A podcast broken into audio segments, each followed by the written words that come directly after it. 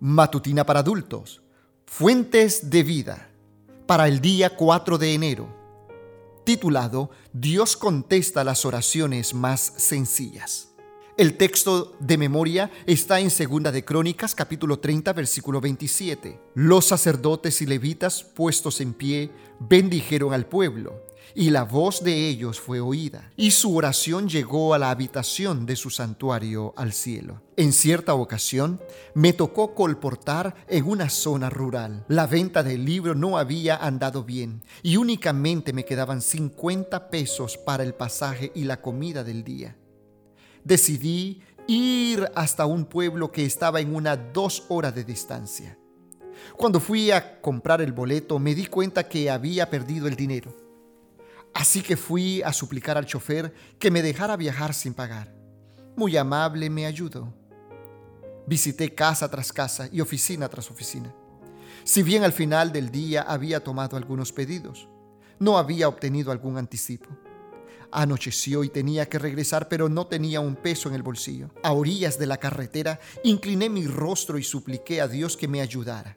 Sentí paz en mi corazón y la seguridad de que me auxiliaría. Nuevamente pedí a un chofer que me llevara de regreso, después de explicarle la situación.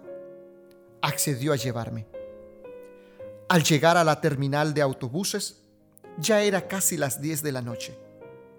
Vi que estaban limpiando el autobús en el que había viajado por la mañana.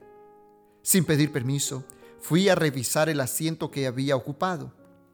Allí, a la vista, estaban los 50 pesos que necesitaba para comprar algo de comida.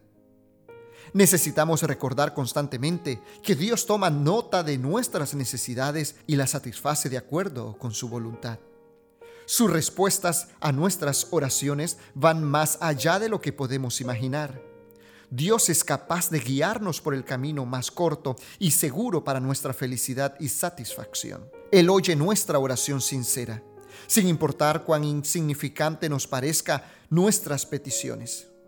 Hoy Jesús nos recuerda, mirad las aves del cielo que no siembran ni ciegan, ni recogen en graneros, y sin embargo vuestro Padre Celestial las alimenta.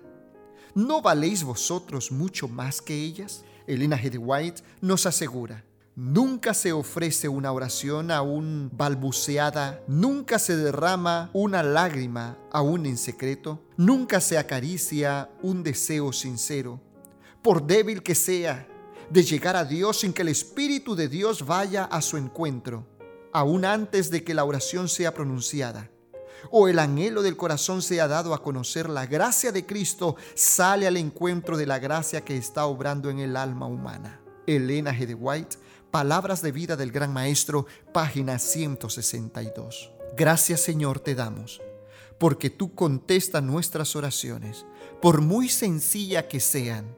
Muchas gracias. Tú conoces mi andar Tú conoces mi parar, tú conoces mi sentarme y mi levantarme, tú conoces mis necesidades. Hoy las pongo en tus manos. En el nombre de Jesús. Amén. Gracias por escucharnos. Puedes encontrarnos en SoundCloud como Podcast 7 Day.